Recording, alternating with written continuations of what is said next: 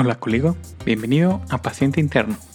En esta ocasión les tengo un episodio bonus que he titulado como La percepción de los pacientes.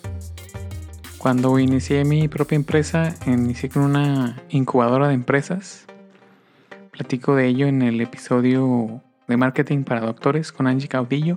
Y ahí pude realizar un, un curso que se llama Human Centered Design, o sea, diseño centrado en los humanos donde te enseñan a sacar insights, le llaman en inglés. Insights refiere a información interna.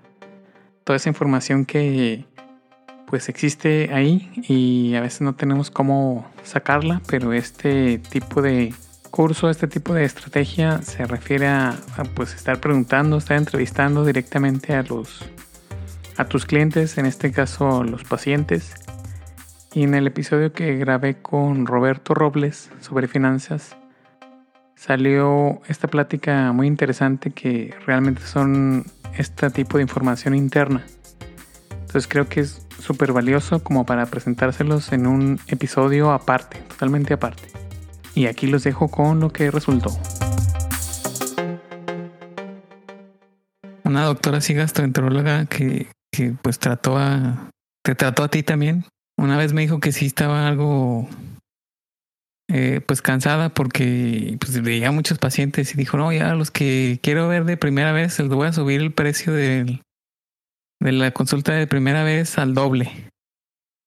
¿Y qué fue lo que pasó? Que ella dijo, no, pues así yo creo va a reducir un poquito, voy a poner descansar un poquito más. Y, ya no, pero lo que pasó fue lo contrario.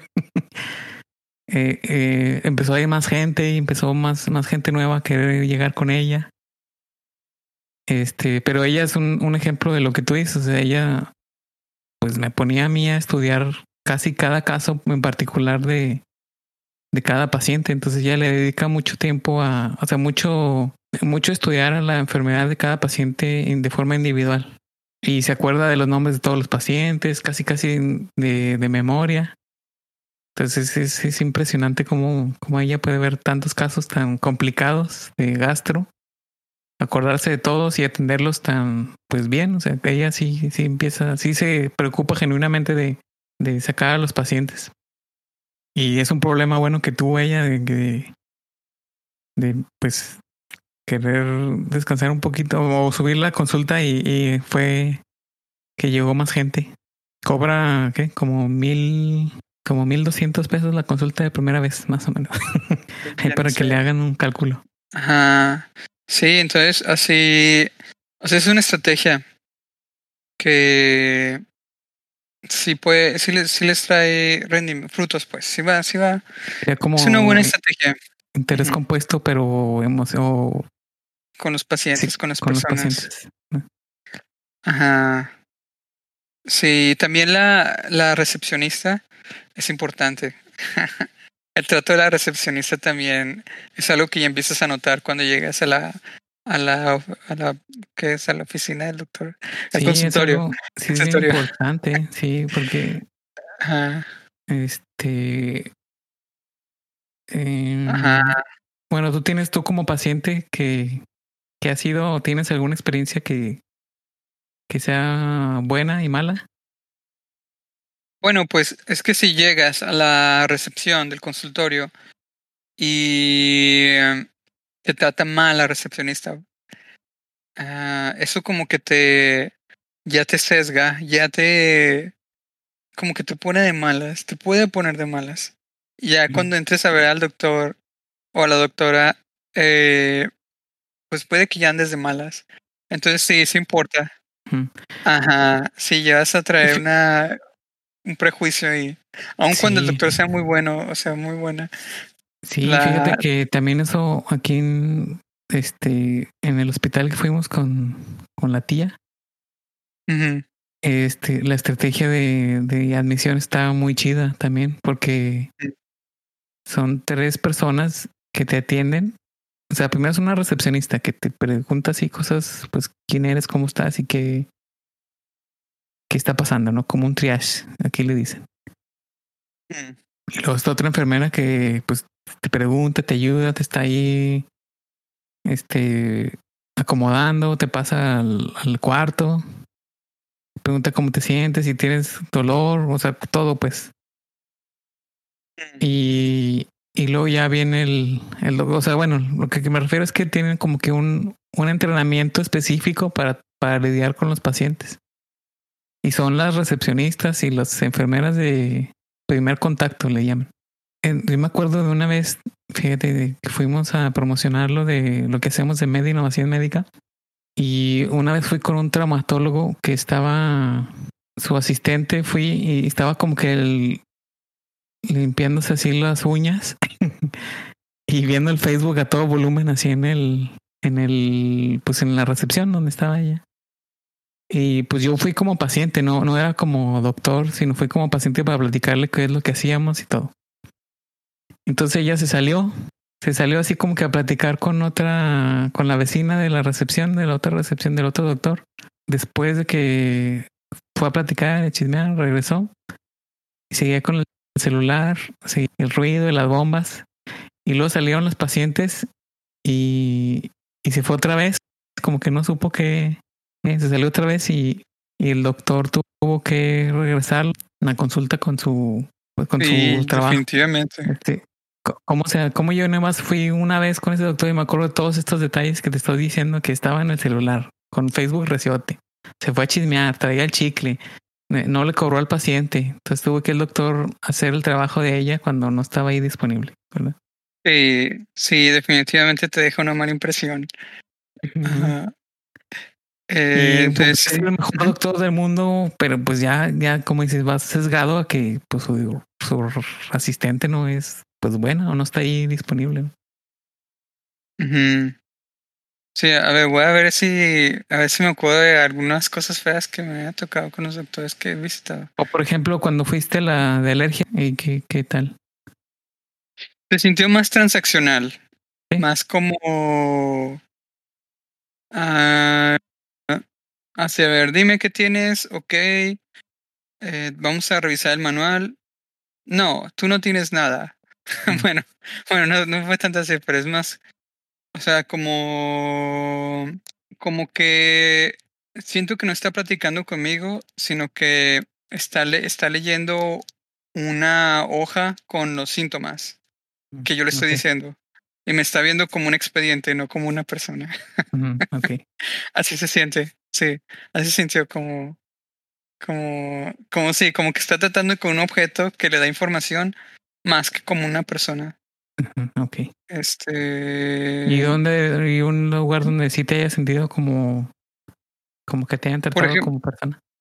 Ajá, por ejemplo, recuerdo que de una doctora que sentía que me escuchaba, o sea, lo que le decía así como asentía y me hacía preguntas sobre lo que yo le iba diciendo. Y, y aparte, algo que me gustó mucho es que ya cuando habíamos terminado, este, siempre me preguntaba, ¿hay algo más que me quieras decir? O sea, como que te daba espacio para que tú le preguntaras lo que quisieras o le dijeras lo que quisieras. O como que ella te animaba a que le compartieras más. y, y otros doctores y doctoras son más eh, como que en su mente van haciendo el diagnóstico y muchas veces ya cuando lo tienen en su mente se cierran y dejan de, de escuchar, dejan de dejan de sumar la información que les estás dando para generar un, un diagnóstico más que comprensivo. lo, encierran en la enfermedad y, y, ya, como que ya le atinaron. Ajá. O ya pusieron el... Y ahí se queda. Sí, ajá. sí, haz de cuenta que en su mente ya formaron el diagnóstico y hacían las puertitas. Cierran lo, lo que están escuchando, ya nada más es, ajá, uh ah, oh, ah, ya, ok, Ajá. Ah, y ya, o sea, ya tú, tú te das cuenta como paciente que ya no están recibiendo nueva información de ti. Nada más están esperando a... A decirte que, es lo que ya te le calles y te vayas. Sí. Sí. Y hay otros doctores que no se cierran así, o sea, como que mantienen, mantienen el canal de comunicación abierto. O sea, y hasta te preguntan, a ver, ¿hay algo más que me quieras decir? Eh, ¿Qué pasó aquí? Dime más de aquello. Ajá. Y durante toda la sesión no, no sientes que se hayan cerrado. Entonces, eso para mí es valioso. O sea, como, como paciente y cliente, a mí, no sé, como que me hace sentir como que realmente me están atendiendo. O no, ajá. como que realmente les importa. Sí. Ajá. Entonces, sí, sí, pues, este, también, ese también puede ser todo un tema extra de otro episodio.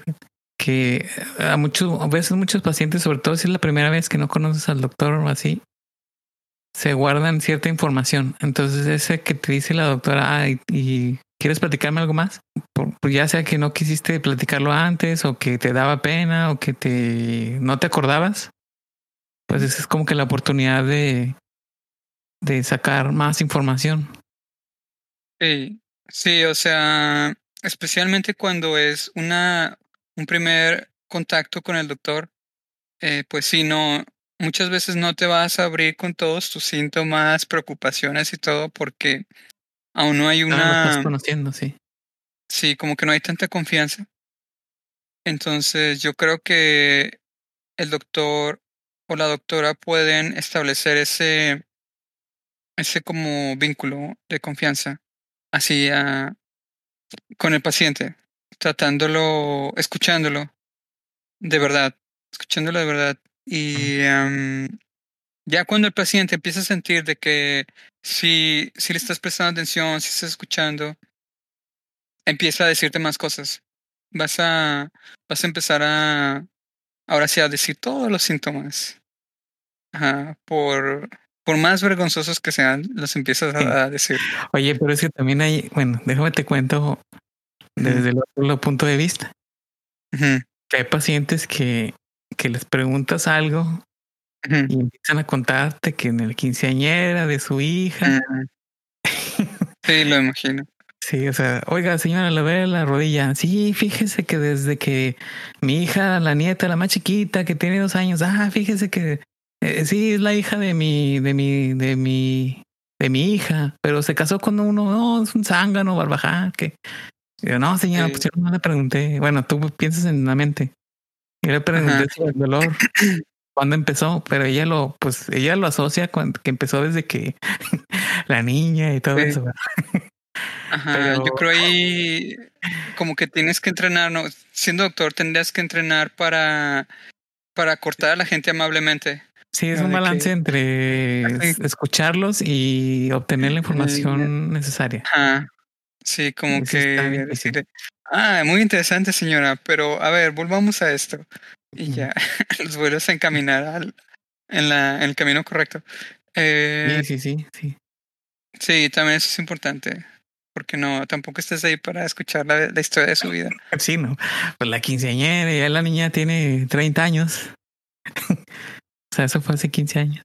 Rol o ese, ese método tienes que irlo entrenando también.